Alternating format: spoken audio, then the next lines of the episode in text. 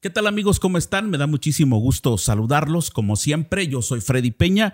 Bienvenidos al podcast Hablemos Claro. Hoy tenemos como invitado al contador público José Martín Farrera Moscoso y también, por supuesto, me acompaña compartiendo este podcast Betsy Toledo. ¿Cómo están? Muy bien, yo muy contenta de estar acá con el contador también, que es un gran personaje y bueno, que también es un tema muy importante del cual hay que hablar sin duda todos estos temas fiscales muy importantes. Así que bienvenido también, contador. Gracias, gracias ambos por, por el recibimiento de esta noche. La verdad, muy contento de regresar nuevamente a un programa Hablemos Claro. Sinceramente, pues los felicito porque pues es un programa de mucho éxito. Ahora sí que se conjuga la juventud con la experiencia, ¿no? Así es, muchísimas gracias. Estamos en el episodio número 66 y les recuerdo que transmitimos desde Cintalapa, Chiapas, México, bajo la producción de Makers Studio. Regresamos. Hablemos claro. Hablemos claro, el podcast. Temas de interés que debes saber. Hablemos claro. Hablemos claro. Bueno, pues el día de hoy, como ya mencionamos, eh, estamos aquí con el contador Martín Farrera y pues el tema la verdad es que es muy interesante. Como decíamos, creo que es muy importante conocer sobre todos estos temas relacionados con lo fiscal eh, y también debo decir que como joven tengo muchas dudas y yo creo que también muchos de los que están acá escuchando pues tendrán sus dudas respecto a estos temas. Creo que no sé por qué, y bueno, creo que esa también podría ser una pregunta, eh, ¿por qué será que a veces los jóvenes no tenemos tanto este conocimiento? interés y este conocimiento, algo que ahorita que estoy un poquito más grande he estado pensando y me doy cuenta, digo, creo que todos en la escuela en algún momento deberíamos llevar pues materias como contabilidad. Digo, no sé hasta qué punto, pero sí creo que es algo muy básico, porque ahora sí que para, para lo que sea que te dediques o hagas, no, no precisamente porque tengas un negocio, creo que el tema de la contabilidad es, es importante. Digo, aunque no lleves tú la contabilidad, pues también que sepas cómo el contador está llevando los asuntos y así que ya sabe que también luego hay muchas cosillas por ahí, entonces me parece que es muy importante. Y pues bueno, la primera pregunta, porque tengo muchas, es, creo que a veces también tenemos mucho como este miedo al SAT, ¿no? Como que el famoso SAT y qué es el SAT, a veces ni siquiera sabemos qué es y generalmente siempre están saliendo cosas nuevas, ¿no? Hay que mantenernos actualizados respecto a este tema. Entonces, la primera pregunta que yo le lanzaría es, ¿Qué es el SAT y por qué le tenemos tanto miedo? no, no porque le tenemos tanto miedo, pero bueno, ¿qué es el SAT y cuál es su función a grandes rasgos? Sí, sí, claro que sí.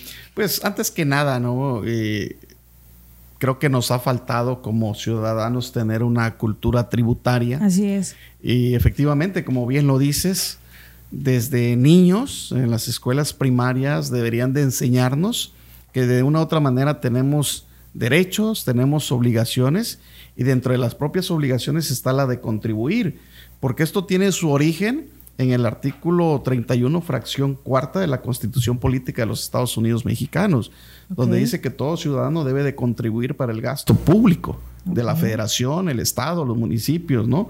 Y órganos autónomos. Es decir, constitucionalmente nosotros tenemos un deber de contribuir o sea, contribución, impuesto, ¿no? O sea, prácticamente es de, de, estar pagándole a la entidad financiera, como lo es el SAT, el Servicio de Administración Tributaria. Eh, pues no es más que la Secretaría de Hacienda, ¿no? Es una, una rama prácticamente de la Secretaría que esta se encarga, pues ahora sí, de percibir todos los ingresos dentro del rubro fiscal. Llámese impuestos, llámese derechos, llámese aprovechamientos, aportaciones de seguridad. todo lo que se trate de recaudar es a través del SAT. Es el organismo Así encargado. Es. Ahora bien, eh, nos genera miedo, nos genera temor, porque hay desconocimiento. ¿No? O sea, el, que nosotros no informarnos de cuáles son nuestras obligaciones tributarias siempre nos va a causar siempre esa duda. y, te dicen es cárcel. ¿no? Miedo a lo desconocido, exacto. Porque, de otra manera también eh, la autoridad a través de correos, a través de medios informativos, redes sociales, siempre está poniendo así como que una amenaza, ¿no? Anteriormente era más fuerte. Hoy en día, pues por lo mismo de que se han llevado juicios y, y la autoridad ha mermado ese tipo de situaciones, pero créeme que los que llevamos eh, asesorías de clientes y revisamos los correos electrónicos.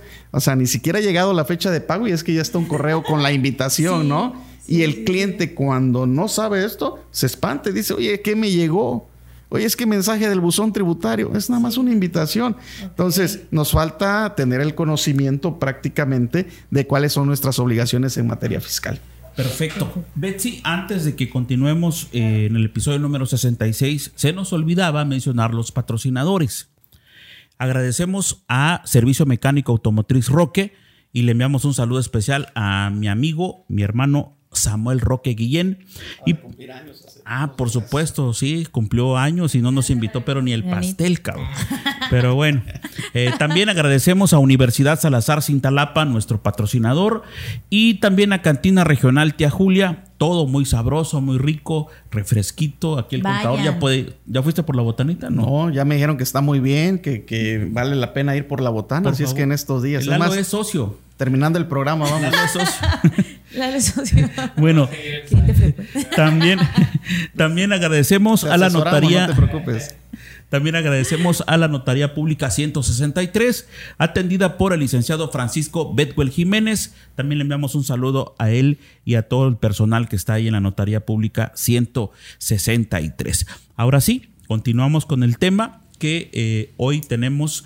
Y eh, decíamos algo, fíjate, eh, contador, lo que tú decías es muy cierto. Antes teníamos tanto miedo al SAT que que ya no, no sabías ni, ni, qué hacer. Es más, no sabías ni con quién asesorarte si en caso no sabías que para eso estaban los despachos contables. A mí me tocó darme de alta en Hacienda.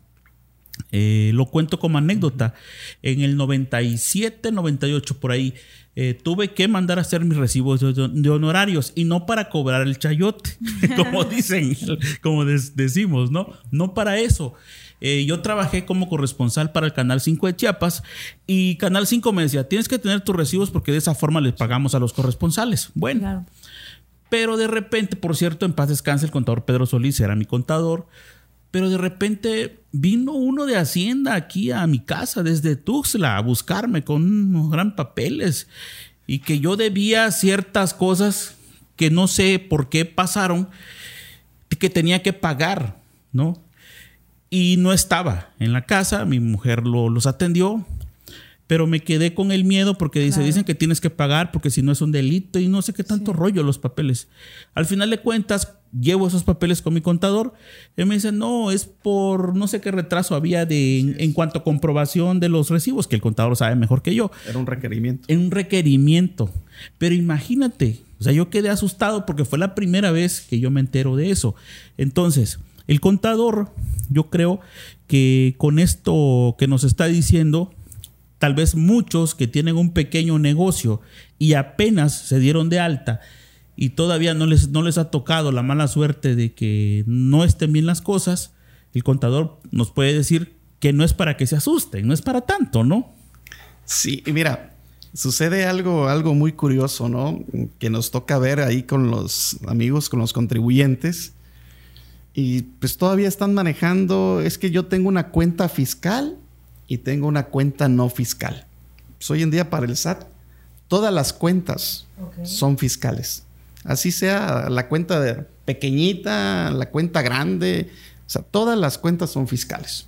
O sea, tiene todos esos datos. Todo. Eh, hay situaciones, personas que dicen, bueno, yo tengo una tarjeta de crédito departamental. Van, compran en las tiendas, fines de semana se van de shopping y al final de cuentas no están registrados dentro del SAT.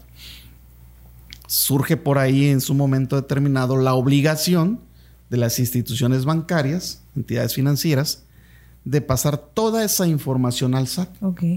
Hasta el año 2021, todas aquellas personas que tenían depósitos en efectivos mayores a 15 mil pesos este, en forma mensual, se obligaba la entidad financiera en forma anual a enviar la información al SAT. A partir del 2022 es en forma mensual. Pero esto también va ligado a una reforma que hubo de que todos aquellos mayores de 18 años estén inscritos en el Registro Federal de Contribuyentes.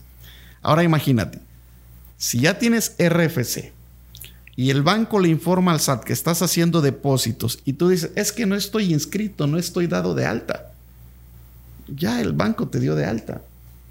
Ya el SAT tiene detectado todos tus movimientos. Entonces te va a mandar una notificación y te va a decir, explícame el origen de esos recursos. Si no hay una explicación, entonces puedes meterte en un problema de lavado de dinero.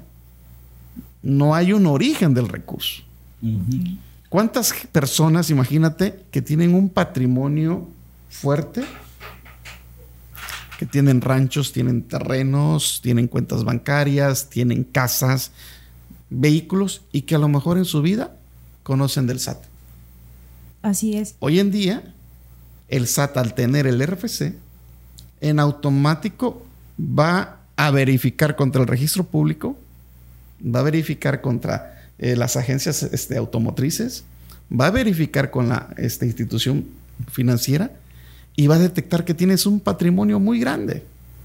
¿Y qué te va a decir? Oye, ¿de dónde salió esto? Y, como tienes cinco años atrás para revisarte, o pagas. Ok. Es ahí donde ya empieza una auditoría y donde pueden presentarse ciertos. lo que le ha pasado a varios artistas también, porque supuestamente evaden impuestos, también es, parte de lo mismo, ¿no? Porque no se declaran los ingresos correspondientes, ¿no? Mucha gente hace operaciones en efectivo, ¿sí? Bueno, el efectivo aparentemente no deja huella, ¿sí? Eso es lo que te iba a decir. vas y compras un terreno, pagas en efectivo y pagas tu escritura, el notario le informa al SAT que compraste. Claro. Ya hay un registro. Claro, o sea, para todo está quedando una base de datos. Lo que le pasó a Lore de, Mola, por ejemplo, que, que supuestamente. Sí, hubo una violación a la privacidad. O sea, es un tema controversial. Es, el presidente y ella es San pero, pero, acuérdate que la constitución, la constitución también te da tus garantías, ¿no? Y dentro de esto, tiene días que la Suprema Corte acaba de aprobar, ¿sí? La violación al secreto bancario. O sea, ¿qué te quiere decir esto?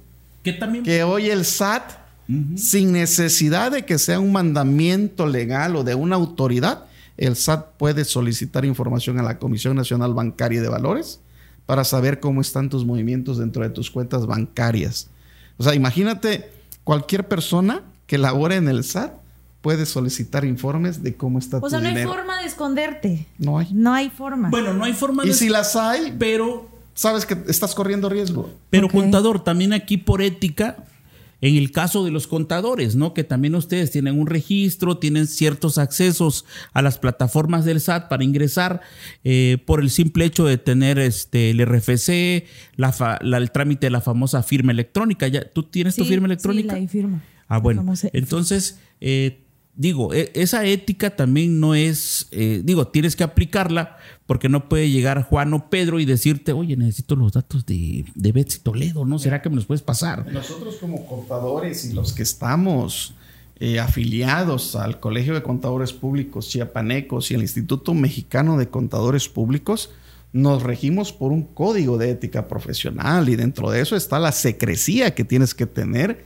de cuidar a tu cliente. O sea, yo no puedo estar divulgando los movimientos financieros de cada uno de los clientes.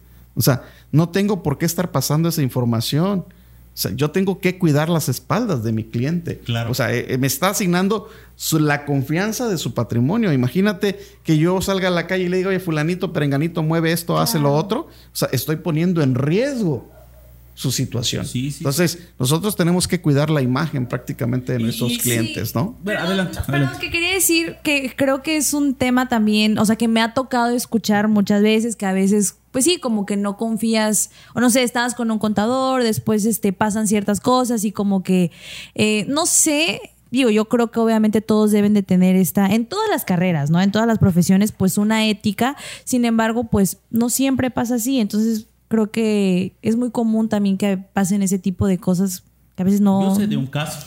sí, yo también he escuchado de muchos casos y es que qué feo, la neta.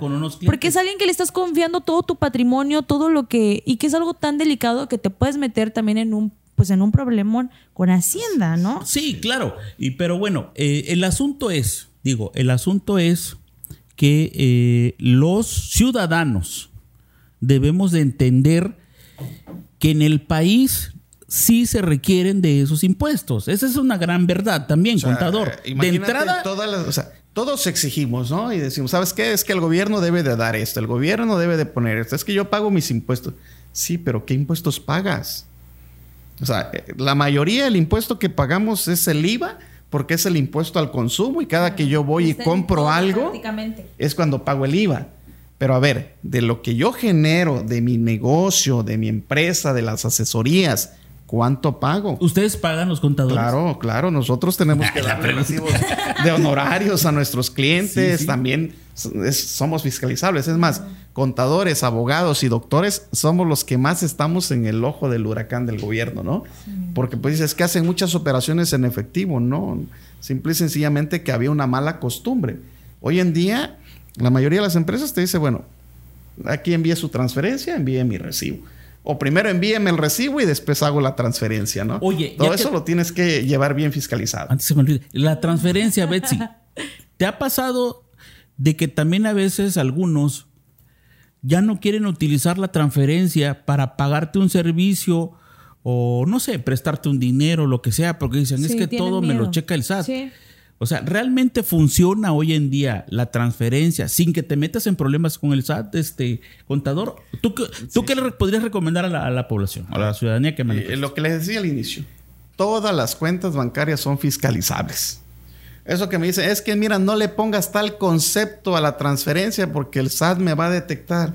O sea, el SAT sabe quién te envía, cuánto te envía, en qué fecha, en qué momento. El SAT sabe cuánto dinero tienes depositado. Todos tus movimientos están fiscalizados. O sea, lo que tú tienes que saber es el tipo de ingresos que tú tienes y cuáles son sujetos de impuestos. Un ejemplo. A ver, Freddy, tú le haces un traspaso y le das el gasto a tus hijos o a tu esposa y utilizas la transferencia. Sí, sí. Claro. Eso no pagas impuesto, es una donación eh, de padres a hijos o viceversa o entre cónyuges. No hay ningún problema. Pero si Sí. yo le pago a Martín, por ejemplo, le hago una transferencia, A mí Sí. me va a obligar el SAT a que yo le declare el ingreso que tuve o que le aclare el concepto. Si fue un préstamo que tú me hiciste, bueno, tengo que sustentar que es un préstamo.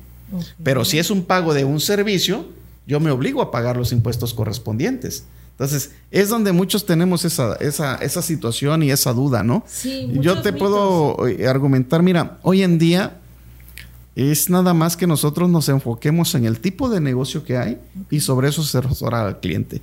Eh, 2022, reforma que hubo, salió el régimen simplificado de confianza y muchos contribuyentes, pueden ser los ambulantes, pequeños negocios, o sea, pueden adherirse a ese, a ese sistema. O sea, van a pagar 1%, sí, todos, o sea, todos aquellos contribuyentes que no rebasen de 3 millones y medio de pesos en el año, pueden optar por ser régimen simplificado de confianza y pagas de en forma gradual, es decir, de 0 a 300 mil pagas el 1%. Es decir, que en el año vas a pagar 3 mil pesos por tus ingresos que generaste. Ah, oye, pero es que fíjate que yo tuve un super negocio y generé 3 millones y medio de pesos. Vas a pagar el 2.5%, alrededor de 84 mil 500 pesos. O sea, pero pudiste mover tus recursos. Claro, es equivalente. y- sí, y tienes, tienes claro un origen. Puedes tenerlo en tu cuenta bancaria, puedes hacer inversiones, o sea, puedes solicitar créditos, infinidad de cosas que te permite el que tú estés bien. Pero si dices, oye, es que yo tuve un millón de pesos, pero no lo he declarado, lo tengo en efectivo, todo el tiempo estás temblando a qué horas llegan a quitártelo. Porque quien te dio ese dinero sabe. Y no sabemos qué tipo de persona pueda ser. Entonces tienes que tener seguridad. Y para tener seguridad ¿cómo le- no hay como asesorarte. Dudosa procedencia. Puede No, ser de y dudosa. también porque al final no puedes tener un millón debajo del colchón. O sea. No, pero sí lo hay. algo- Sí, pero. Sí, sí lo hay, Sí, sí lo, lo hay, sí lo sí, hay, sí. sí lo hay, pero creo que una ni es seguro y dos, o sea, definitivamente tienes que, pues. Betsy, recuerda, yo cuenta recuerdo cuando algo. estaba más, más chamaco, uh, hace muchos años, que la gente pudiente, como se decía, acostumbraba a tener su caja fuerte, Martín, en su es, casa y guardaba su dinero. Que por cierto, ahí este, siempre he tenido esa duda, no me voy a salir de contexto, pero siempre he tenido una duda, Betsy, y tú me lo vas a sacar ahorita. Ay, no. ahí donde está, la, donde está la dulcería era Banamex. Sí. ¿Existe la bóveda de Banamex o ya no? No, no, no. Pero no. sí, sí había un. Sí. Pero tú lo, tú lo llegaste a conocer esa bóveda. No, La fíjate caja que no. No, lo rollo. único que Ya no queda de Banamex. No, ¿Te- ya no. Lo único que queda ¿Lo es el, en la puerta el logo de Banamex. Todavía dice Banamex, Sí, ¿verdad? está ahí un loguito. Regálame pero- esa puerta. Sí, mira, hay- muchas situaciones realmente eh, de cómo debes de buscar estrategias, ¿no? Nosotros hemos apoyado a muchos clientes en ese sentido y le hemos dado la seguridad, porque realmente el cliente va buscando una seguridad. Claro. ¿no? Y eso es lo que nosotros le vendemos a ellos, ¿no? Y eso también es muy importante mencionarlo.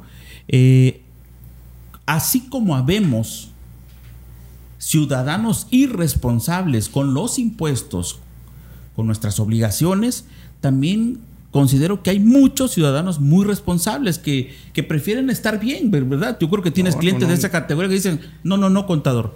Lo que sea que, que hay que pagar, hay que pagar, aquí está, aquí están tus honorarios, aquí está, o sea, también existe Sí, eso, no, no, la me verdad. tocado- mira, me ha tocado clientes que les gusta leer el tema fiscal, ¿no? Que te cuestionan, Ah, que de otra bien. manera supervisan tu trabajo. Entonces, eso para nosotros nos hace que estemos más preparados en, en este tema, ¿no? Les gusta estar al corriente y dicen, bueno, tengo que pagar, voy a pagar, ¿sí? Eso definitivamente vamos a encontrar de todo. Y hay gente que dice, oye, no quiero pagar un solo peso. Nosotros nunca le hemos dicho a un contribuyente, no pagues. Todo lo contrario, vamos a pagar lo justo, vamos a pagar lo que está dentro del marco legal, ¿no? Y lo que tu negocio tiene que contribuir. Como asesores nosotros te vamos a decir cómo, qué cosas hacer. Pero no, es que está evadiendo al fisco. A ver, son dos cosas muy diferentes, ¿no? Evadir y eludir. O sea, tú tienes que buscar una estrategia de cómo dentro del marco legal disminuir la carga fiscal del contribuyente, cosa que sí se puede. Es lo que le quería preguntar, perdón, contador, ¿cómo poder deducir impuestos? ¿Es posible? Sí, si totalmente, ¿cómo? totalmente. O sea, Hay un- mira, si tú ¿Un llevas una contabilidad bien, es lógico que todas tus compras, adquisiciones, gastos, siempre vas a buscar la forma de que se paguen bien, ya sea con cheque, transferencia. Vas a buscar que efectivamente esos gastos correspondan al negocio. Entonces, empiezas a ver que todo lo que tú eh, utilizas para que tu negocio funcione se convierte en una deducción. Ok. ¿sí? Hay tipos de personas que le llamamos físicas y morales, sociedades o personas físicas. O sea, le tienes que buscar la estrategia y la forma, ¿no? Entonces, todo puede ser deducible dependiendo del tipo de negocios que tengas. Ahora, si empiezas a sacar dinero sin comprobación, eso es lo que te genera esa base y donde tienes que pagar muchos impuestos. Por eso tenemos que buscar. eh, nosotros siempre hemos dicho, cuando tienes utilidades de los ingresos, es normal, vas a pagar impuesto. El impuesto es sobre la utilidad. ¿sí? En este caso, el régimen simplificado de confianza, el impuesto es sobre el ingreso, pero es una mínima cantidad. Entonces, que si nosotros, por ejemplo, hoy en día hacemos un cálculo, aquella persona que, un ejemplo, pueda tener 2 millones de pesos de ingresos en el año, anteriormente podía pagar 100, 200 mil pesos de impuestos, ¿no? Hoy va a venir pagando 40 mil pesos. Pero todo depende de la estrategia.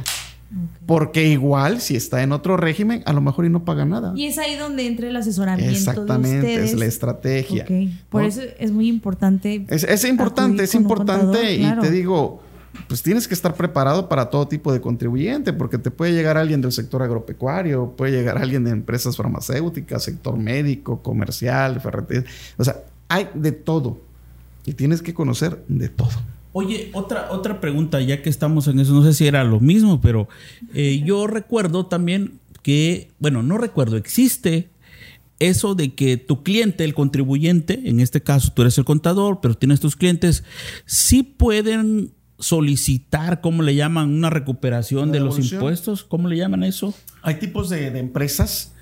eh, Pero no aplica para todos, obviamente. No, no, no aplica para todos. O sea, hay empresas, por ejemplo, que el servicio que prestan o comercializan es tasa 0% en materia de IVA. Entonces ellos con todas sus compras o adquisiciones que hacen van generando un saldo a favor. Ese IVA pueden solicitar la devolución en forma mensual. ¿no? Ahora, Lo que comúnmente estamos viendo que todos aquellos funcionarios o empresas que, que pagan salarios, los trabajadores se obligan a presentar una declaración anual de impuestos cuando rebasan los 400 mil pesos de ingresos en forma anual. Entonces, como estás obligado a presentar la declaración, dices, bueno, ¿qué puedo deducir? Es cuando ya entra un rubro de deducciones personales, gastos médicos, hospitalarios, farmacéuticos, colegiaturas, funerarios, aportaciones este, eh, adicionales a, lo que es el fondo de ahorro de, del seguro social, primas de seguro, o sea, todo eso se convierte en una deducción personal que cuando haces el cálculo anual, tiene un saldo a favor y solicitas esa devolución. Entonces también uno tiene que ir asesorando al cliente cuando crees que va a salir a pagar, ¿no? Para que tengan ellos un poquito más de deducciones y, y no salgan tanto impuesto a cargo, ¿no? Sucede mucho con los maestros. Hay gente que gana menos, pero que lleva muy buen control en cuanto a sus gastos y pues al final del año les devuelven una cantidad. Nosotros hemos tenido devoluciones tanto de 50 pesos como también de 100 mil pesos, ¿no? O sea, un poquito más, dependiendo del tipo de ingresos que tenga y el manejo que tú les llevas, ¿no? Eh, ahorita con el tema de las empresas farmacéuticas, por ejemplo, el medicamento está a 0%. Pero imagínate todo lo que tienen en la edificación, todo lo que invierten en los gastos, les genera un impuesto a favor de IVA y muchas empresas prácticamente esa es su utilidad, porque está recuperando un 16%. Hay empresas que se dedican al, comercio, por ejemplo, del sector agropecuario, ¿no? Empresas que se dedican a la venta de pollos, o sea, que tienen mucho impuesto a favor. Todo eso puedes ir planeándolo, ¿no? Entonces, hay de todo realmente dijera, en la viña del SAT hay de todo. Oye, las declaraciones este, son es una obligación también, la declaración que tiene que hacer el contribuyente ante el SAT. Claro, definitivamente. ¿Es anual eso? Hay mensual, hay bimestral. Eh, si no lo haces, sí hay apercibimiento. claro, hay multa. ¿Qué, ¿Qué, pasa? Exacto. ¿Qué pasa cuando no, cuando no pagas tus contribuciones? ¿Y hasta dónde puede llegar como todo ese, problema. Imagínate, una sola obligación. Primero te llega un correo de tienes invitación. Una, una invitación. Te llega la invitación, te dice, oye Freddy, hemos detectado que no has hecho todavía tu declaración correspondiente. Posteriormente dice, oye, ¿sabes qué? Hemos detectado que si obtuviste ingresos en ese mes, pero no has presentado la declaración. Y no hiciste caso y de repente te llega un buzón y te dice, ¿sabes qué? Tienes una notificación y ya es un requerimiento preséntame.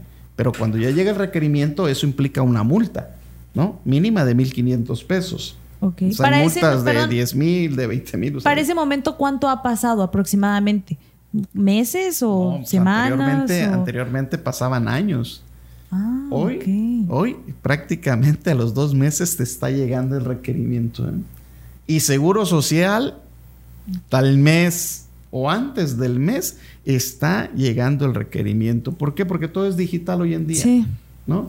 A veces hay dependencias que se han quedado en el pasado, ¿no? Que te están requiriendo y todo porque su sistema no estuvo actualizado. Y pues allá tiene que llegar el contador a hacer la aclaración, ¿no? Pero sí te puedo decir que debes de evitar los requerimientos. Hay gente que hace depósitos mayores de 100 mil pesos a su cuenta bancaria en efectivo y ni siquiera eh, se toma la molestia para ir a preguntar y tener una asesoría qué puede pasar con eso. Imagínate, alguien que pueda declarar o tener un ingreso esporádicamente de esa cantidad, un depósito mayor a 100 mil pesos. Un ejemplo, vendiste un vehículo, llegas con el efectivo y lo depositas. Nunca declaraste, ¿no? Y tenías la obligación de presentar un formato, un aviso. Vale 150 mil pesos la multa solo por no ah, presentarlo. Entonces, mejor asesórate, ¿no? Ves que paga un poquito, sí, asesórate y duerme tranquilo. Entonces llega el requerimiento con una multa. El requerimiento y posteriormente te llega la multa. Ok, y después, si no pagas la multa. Que pagar o establecer un medio de defensa, ¿no? Puedes inconformarte es llevar un juicio y que salga un resolutivo. Lo que está pasando el señor Salinas Pliego con, con su empresa Azteca, ¿no? Al final de cuentas. Sí, porque no quería pagar todos los impuestos que le estaba. ¿Supiste ese, ese dato? Ah, chihuahuas. Sí, no, no, no, efectivamente. Pero estamos hablando de millones de, pesos, ¿eh? Miles de millones de pesos en, multas que tiene que pagar el señor, ¿sí? Es por el tipo de empresas, ¿no? Realmente se fueron haciendo ya ahorita las reglas, eh, adecuando un poquito el tipo de empresas, porque imagínate, vendes a crédito y después te lo acumulaba todo el, el SAT. Entonces ya ellos ya tienen una facilidad, ¿no? Digo, el, tema es muy, muy amplio. Sí. Esas son muchas cosas que podemos hablar en el tema fiscal. Muchísimas. Pero yo lo único que te puedo decir, ¿no? Es, debemos de tener esa cultura tributaria. Debemos de tener eh, muy bien dentro de nuestro haber personal que tenemos que declarar, que tenemos que pagar nuestras contribuciones, que tenemos que asesorarnos cuando yo ejerzo un acto de comercio o presto un servicio.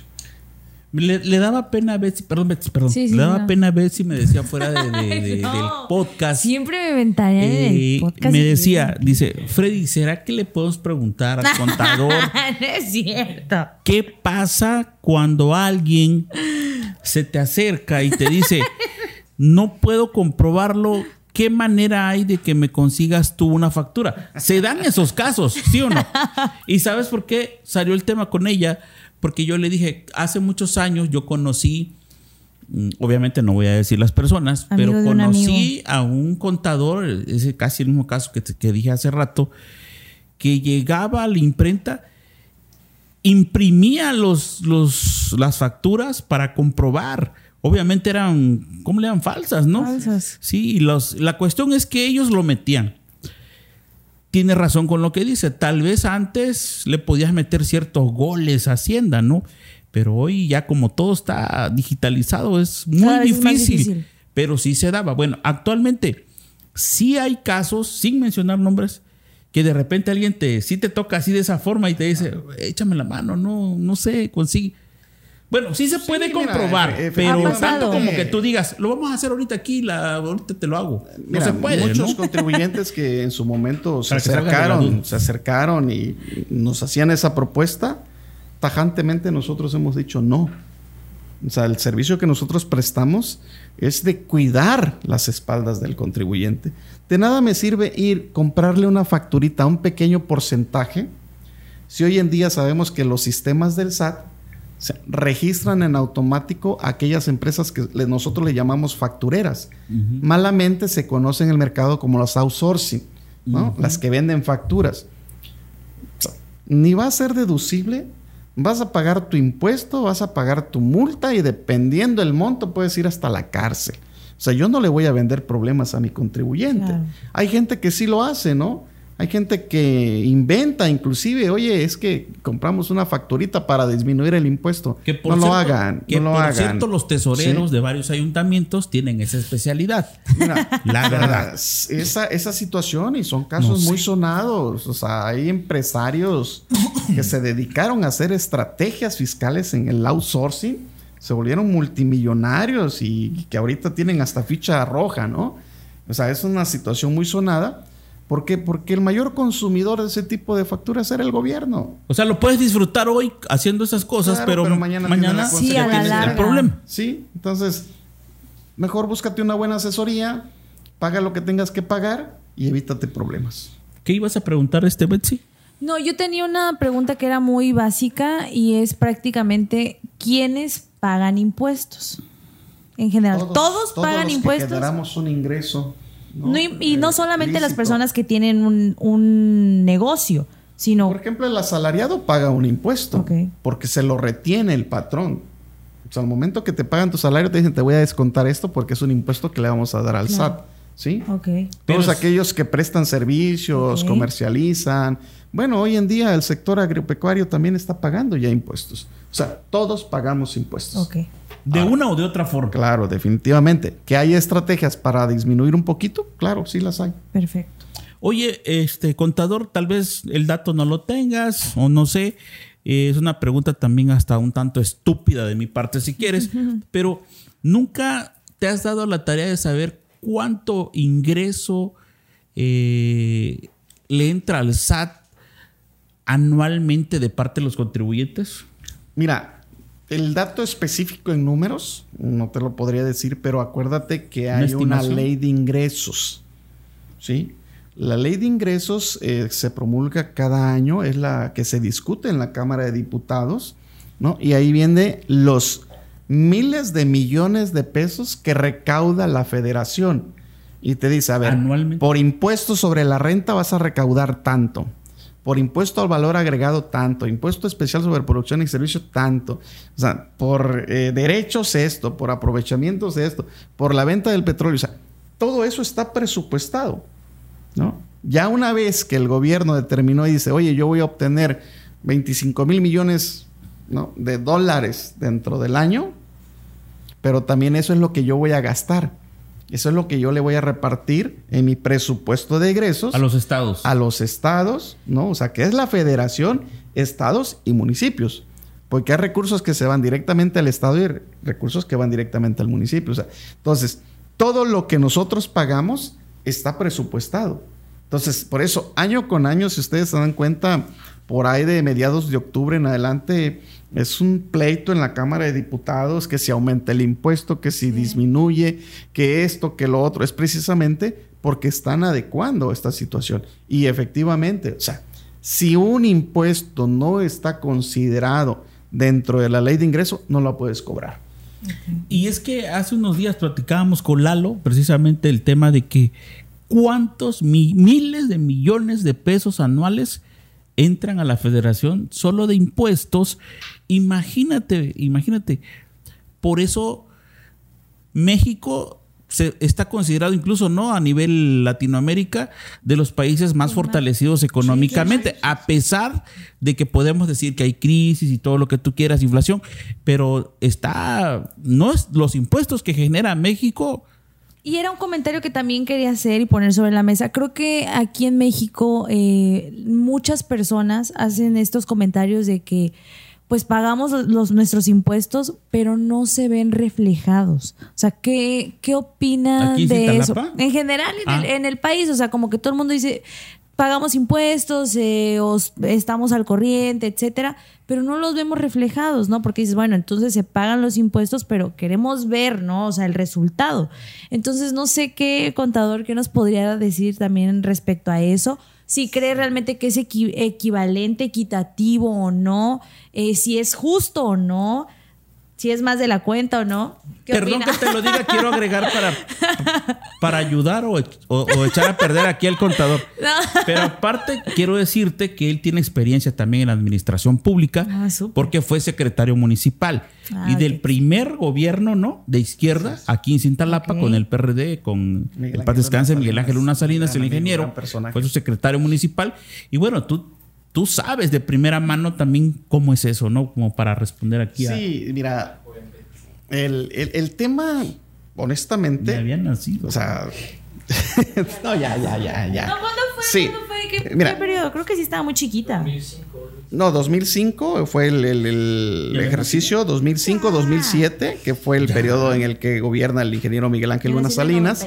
Él fallece en su primer año de gobierno, ¿no? Y entra en sustitución el, el profesor Cándido, pero fue el primer gobierno en Cintalapa de izquierda, ¿no? Hay un antecedente y que prácticamente quienes en su momento estuvieron en esa izquierda hoy están en Morena, ¿no? Entonces, digo, todo eso viene, viene, viene con un antecedente, ¿no? Entonces, mira, eh, el tema de los impuestos son fiscalizables, o sea, tú puedes detectar en su momento determinado quién sí, quién no está contribuyendo de una forma bien, segura, correcta.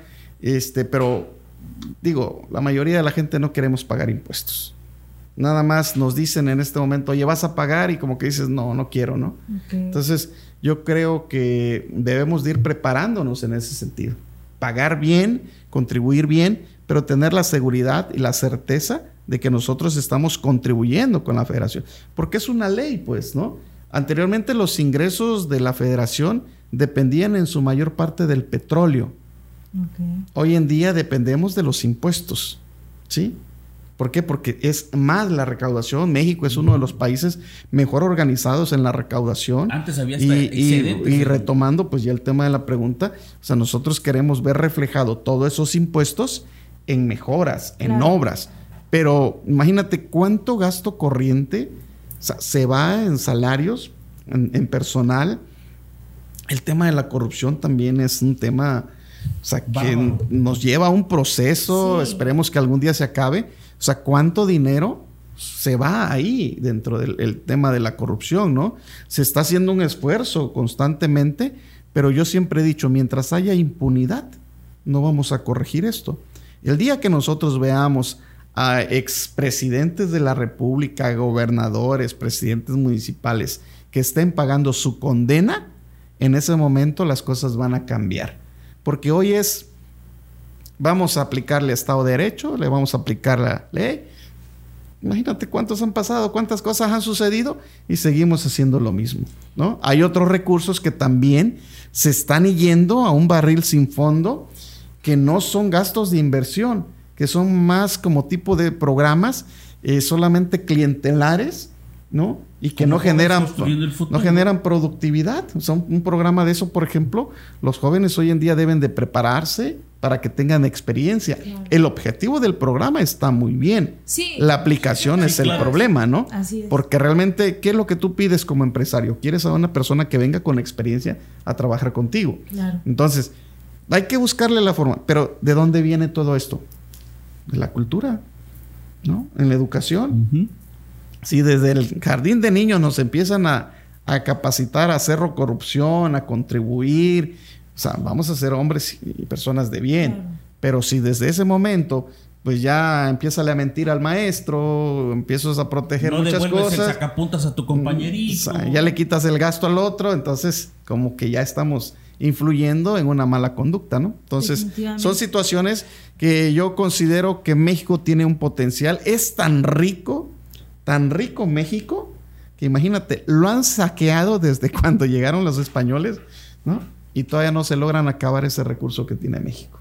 Entonces, esperemos que no se lo acaben. ¿no? Así es. Eh, Betsy, tu conclusión, porque desde hoy nos están haciendo acciones que nos estamos pasando de tiempo. Ay, no, yo tengo 10 mil preguntas. No, pues tengo muchas dudas y preguntas, pero eh, muchísimas gracias, contador, por haber estado con nosotros. Se me pasó rapidísimo el tiempo. La verdad es que es un tema muy importante y bueno, mi conclusión también es que que todos demos una repasada en los asuntos fiscales. La verdad es que en algún momento también he dicho que me gustaría tomar algún diplomado o algo, aunque sea básico de contaduría, porque sí es muy importante. Y creo que como jóvenes desconocemos todavía muchísimo más. A veces no empiezas a saber de estos temas hasta que realmente no tienes un negocio o algo ya más formal, mientras no sabes nada. Entonces, agradecerle por su tiempo, también por la oportunidad del espacio, un gusto. Y pues bueno, a leer, informarnos y a buscar una asesoría.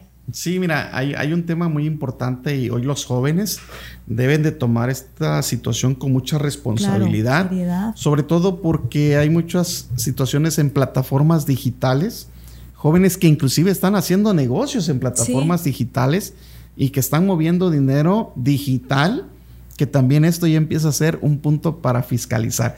Un ejemplo muy claro, los bitcoins ¿no? O sea, por ahí ya está entrando al país. O sea, es algo que ya se mueve a nivel mundial, pero que todavía no se ha querido reconocer eh, legalmente. Dentro, es una propuesta que ya va en proceso de legislar.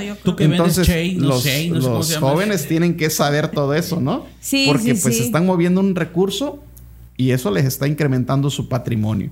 Hay incremento de patrimonio, hay obligación de pagar impuestos. Excelente. Perfecto. pues bueno, yo creo que la recomendación, también coincido con Betsy Toledo, es que es muy importante ser ciudadanos responsables eh, con nuestros impuestos porque somos contribuyentes y al final de cuentas, yo siempre he dicho tiempo al tiempo. Todos los recursos recaudados por los impuestos, por supuesto que tienen un fin. Es para beneficio, para el desarrollo y progreso de nuestro país en todos los temas que ya sabemos, los rubros importantes, salud, eh, seguridad, educación, que son los principales, y infraestructura, por supuesto. Pero bueno, eso es tiempo al tiempo, ¿no? De que sí, sí vemos reflejado muchas cosas, sí. Falta mucho, por supuesto que falta mucho. ¿Hay corrupción? Claro que sí. Pero iniciemos nosotros como ciudadanos responsables para que hagamos de nuestro país algo mejor.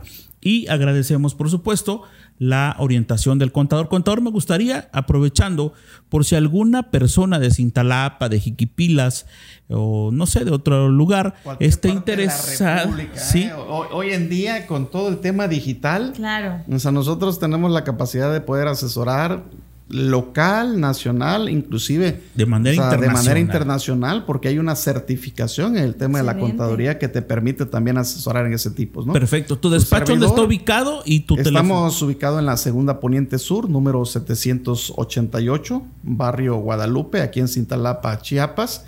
Teléfono 968-100-7207.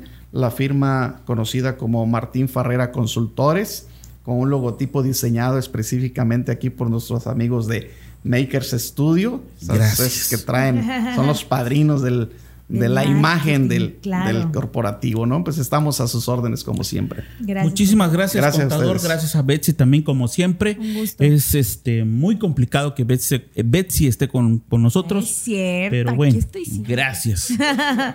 El- ella ya es más radio que podcast. Ay, no, ay. Pero- Celoso, está celoso. Ok, bueno, el episodio número 66. ¿Por qué pagar impuestos al SAT? O este, eso es muy importante, ¿no? Estuvo con nosotros Martín, ya lo dijimos. Muchísimas gracias al contador y agradecemos a nuestros patrocinadores, como siempre: Servicio Mecánico Automotriz Roque, Universidad Salazar Cintalapa, Cantina Regional Tía Julia, la Notaría Pública 163, la Notaría del Pueblo, atendida por el licenciado Francisco Bedwell Jiménez. Agradecemos también, como siempre, la producción general de Makers Studio y su servidor le da las. Le, le agradezco mucho, como nunca. le agradezco mucho que haya estado con nosotros. Yo soy Freddy Peña. Que descanse. Buenas noches. Buenas noches.